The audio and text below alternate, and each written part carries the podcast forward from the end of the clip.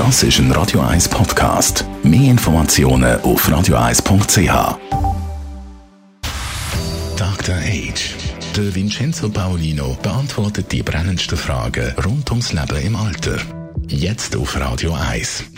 Dr. Age, Vincenzo Paolino, du hast da so eine runde, schöne Scheibe mitgebracht von der Alma Casa Academy. Und da steht drauf, zehn wichtige Schritte in der Betreuung von Menschen, die mit Demenz leben.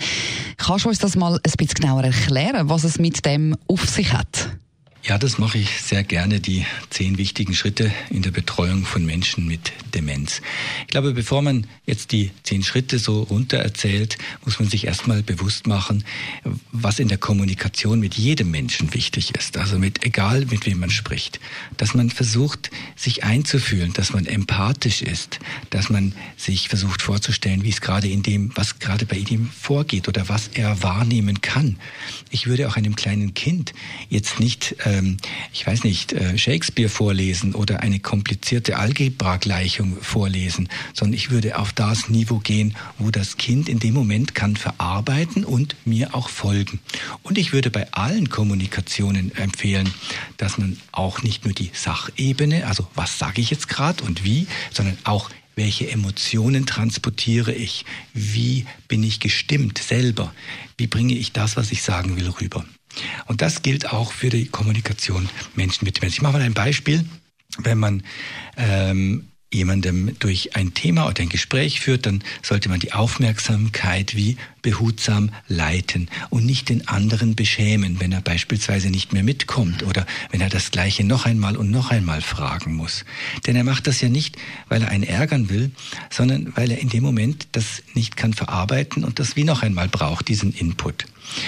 Und auch einfach das Gemeinsame in, der, in dem Gespräch hervorheben, sich gemeinsam an etwas erinnern und nicht fragen, jetzt erinnerst du dich noch an das und das? Oder das ist aber komisch, dass du es jetzt nicht mehr weißt und so, sondern ja, weißt, wir sind doch damals zusammen da und da durchgelaufen und dann klingt vielleicht bei dem was an und auch wenn es nicht anklingt, dann muss er sich nicht schämen, dass er das nicht mehr weiß. Das ist ganz äh, wichtig. Und Vielleicht noch ein letztes aus diesen zehn ist, ähm, dass man die Personen anspornt, ermutigt und lobt und nicht versucht, zu etwas zu zwingen.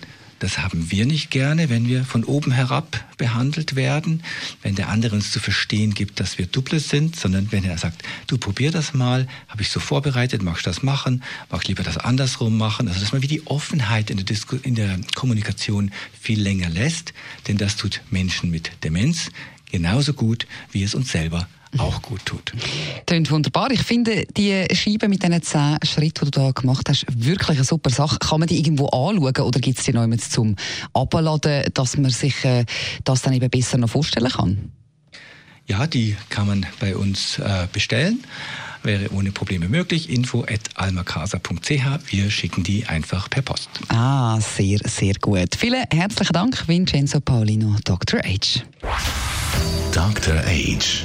Jeden Sonntag auf Radio 1. Unterstützt von Alma Casa. Wohngruppe mit Betreuung und Pflege rund um die Uhr. www.almacasa.ch